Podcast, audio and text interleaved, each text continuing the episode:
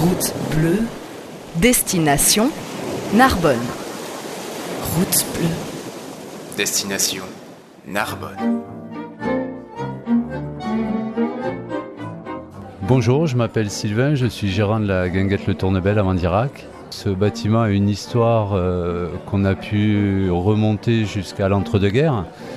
Et depuis qu'on a ouvert, depuis 4 ans, on n'arrête pas de collecter des, anecdotes. Euh, commençant par l'ancienne institutrice de l'école euh, qui est sur l'écluse, de tout le personnel des voies navigables qui, sont là historiquement. Peut-être il faut rappeler qu'on est au bord du canal de la Robine, lequel canal de la Robine relie euh, Port-la-Nouvelle au canal du Midi. Donc historiquement, il y avait un trafic de fret et de voyageurs important. C'est ça, et puis il y avait le côté aussi un peu euh, interlope du lieu où c'était un peu les personnes marginales plus de Narbonne qui étaient un peu excentrées au milieu des moustiques et dans les marécages.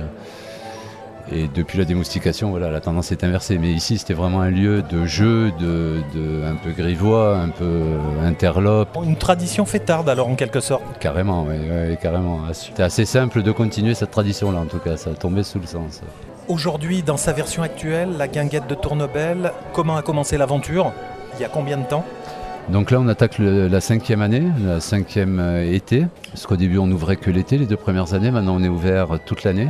En fait, c'est des amis qui ont, été mis au courant d'un appel d'offres public des voies navigables de France. Et voilà, on a tenté le pari un peu pour rire au démarrage.